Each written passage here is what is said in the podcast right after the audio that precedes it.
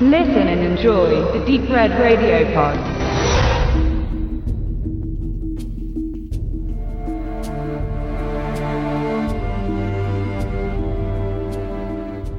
Die Dasslers, Pioniere, Brüder und Rivalen erzählt die Geschichte, wie aus einem kleinen, familienbetriebenen Schuhmacherbetrieb im mittelfränkischen Herzogenaurach die Weltfirmen Adidas und Puma wurden. Dabei steht gar nicht so sehr das Wirtschaftsgebaren der beiden Sportschuhgiganten im Fokus, sondern die Beziehung der dahinterstehenden Brüder Adi und Rudi. Letzterer kehrt unversehrt aus dem Ersten Weltkrieg in Vaters Schusterei heim und erkennt, dass sein kleinerer Bruder durchaus Ideen für innovative Neuerungen hat, aber ganz dem bodenständigen Credo des Papas nicht annähernd an deren Umsetzung denkt. Sind die Zeiten doch hart und jedes Risiko ist eines zu viel. Ganz anders der Heimkehrer, der sich nicht damit abfinden möchte, nur Filzpantoffeln herzustellen, sondern mit den Ideen seines Bruders große Pläne hat. Den Einfall für eine vermarkterische Umsetzung bringt er mit, schwebt ihm doch vor, komplette Sportvereine aus der Leichtathletik mit den neuen Tretern auszustatten. Als dann tatsächlich der erste Deal eingefädelt ist, bleibt den Dasslers nichts anderes übrig, als zu investieren und zu expandieren der Anfang einer steilen Karriere, die aber von vielen Knicken durchzogen bleiben wird und zumindest für das Familiengebilde kein schönes Ende nehmen soll. Und so erzählt der Fernseh-Zweiteiler, welcher im April 2017 recht erfolgreich in der ARD lief, innerhalb eines Jahres eine einzigartige, tragische deutsche Erfolgsgeschichte bereits zum zweiten Mal. Denn keine zwölf Monate vorher brachte RTL sein Konkurrenzprodukt Duell der Brüder, die Geschichte von Adidas und Puma ins hiesige Fernsehen. Dabei stellt sich eigentlich gar nicht so sehr die Frage, warum sich zwei Sender fast zeitgleich der Thematik annehmen, denn wie wir spätestens in besprochenem Film lernen, belebt ja Konkurrenz bekanntlich den Markt, sondern warum dies erst jetzt passiert.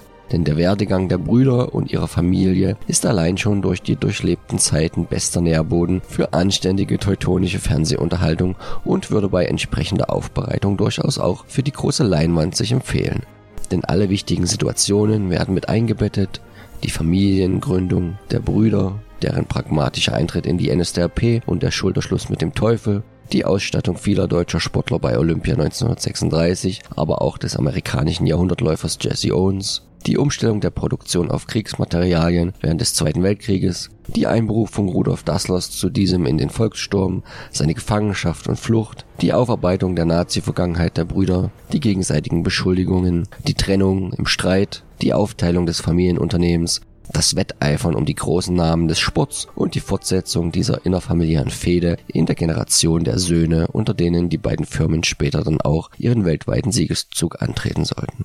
Dabei erzählen die Regisseure Cyril Boss und Philipp Stehnert, fast immer im Duo tätig, auch schon bei Neues vom Wichser, Jerry Cotton und Das Haus der Krokodile, die Geschichte in zwei Zeitebenen, wobei die eine die beiden mit 70er kurz vor dem Tod Rudi Dasslers zeigt und die Handlung immer wieder in die genannten Etappen dieser doppelten Lebensreise springt. Von Anfang an wird klar und wird betont, dass die beiden immer im brüderlichen Wettstreit standen, sei es nur um als Jungspunde dem Vater zu imponieren oder als gestandene Männer die Marschrichtung der Firma vorzugeben.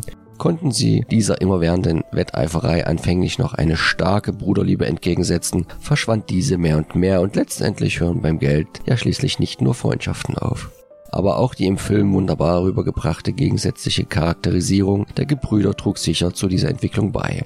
Bestes Beispiel dafür ist die bloße Namensgebung der neuen Firmen. Auf der einen Seite die pragmatische Wortverschmelzung des Denkers Adidasler Adidas, auf der anderen Seite die exotische Markenlösung des Machers Rudi Dassler Puma.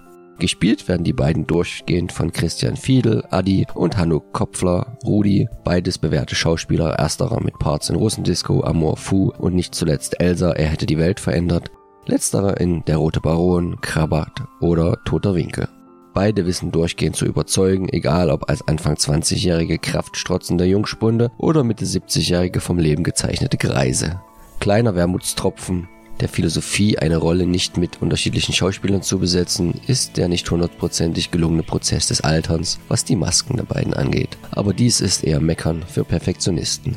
Wenn man sich an etwas stören will, dann doch lieber an der Verknappung der Geschichte und nicht immer akkuraten Aufbereitung der Tatsachen, sofern man überall diese überhaupt noch nachvollziehen konnte und man sich nicht eh auf Spekulationen verlassen musste. Aber wie so oft bei Biopics musste man dramaturgische Zugeständnisse machen und wollte sich auch nicht an allen Stellen haargenau der Historie folgen. So können trotz einer Gesamtlaufzeit von 180 Minuten einige Themen nur angeschnitten werden, von denen der ein oder andere sicher mehr gesehen hätte. Denn hatte die Aufteilung der Firma und das Wahlrecht der Mitarbeiter der Seiten letztendlich zur Folge, dass nicht nur die Familie Dassler sich trennte, sondern kurze Zeit später auch Herzogenaurach eine geteilte Stadt war.